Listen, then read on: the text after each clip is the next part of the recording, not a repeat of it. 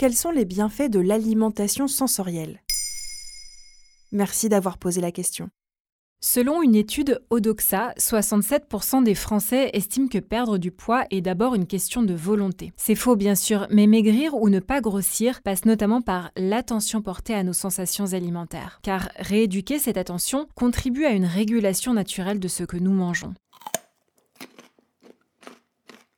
C'est aussi la posture de la médecine indienne dite ayurvédique. L'alimentation sensorielle est une façon d'éveiller nos sens autour de notre assiette. Elle est notamment décrite par la médecin et fondatrice de l'Institut de santé intégrative Nathalie Gita Babourage.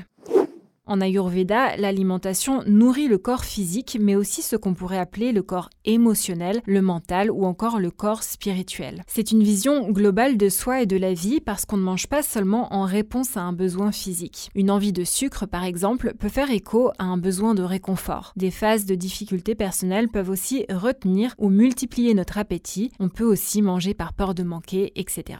Mais concrètement, comment peut-on manger en portant attention à tous nos sens? L'écoute des messages du corps est primordiale selon la médecin d'origine indienne. Cela permet de mieux repérer le signal de la faim ou de la satiété. Par exemple, manger devant la télé, c'est être concentré sur un écran et non sur nos sensations. Vous mettrez plus de temps à vous rassasier et les quantités consommées seront plus importantes. On ne peut s'appuyer sur nos sensations que si on y porte attention, et dans ce cas, elles sont efficaces pour nous indiquer lorsqu'on n'a plus faim. Le rassasiement dépend aussi du sentiment de sécurité. Si tu manges en ayant peur de grossir, tu détournes ton attention. Tu es alors dans le contrôle mental. Un régime amaigrissant prive de certains aliments. Il se focalise sur je ne dois pas plutôt que sur ça me ferait plaisir de manger ça.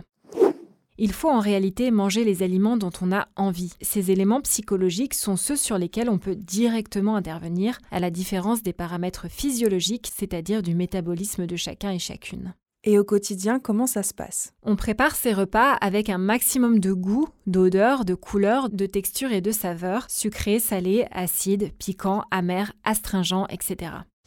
Paraît que c'est astringent. Utiliser ses cinq sens en arborant une posture créative est une clé pour ne plus voir son alimentation sous un angle calorique, problématique ou en étant perdu entre des informations nutritionnelles parfois contradictoires.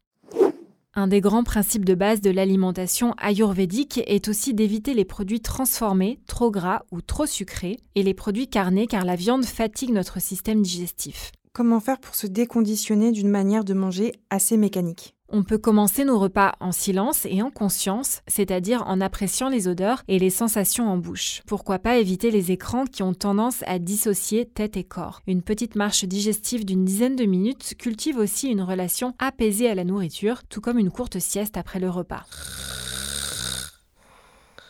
Cela doit rester une démarche de plaisir où rien n'est obligatoire. Il n'y a pas de fiche recette de l'alimentation sensorielle, juste des envies et de l'attention. Petit à petit, on se réapproprie ses propres sensations jusqu'à faire la différence entre un besoin de se nourrir physique, émotionnel ou énergétique.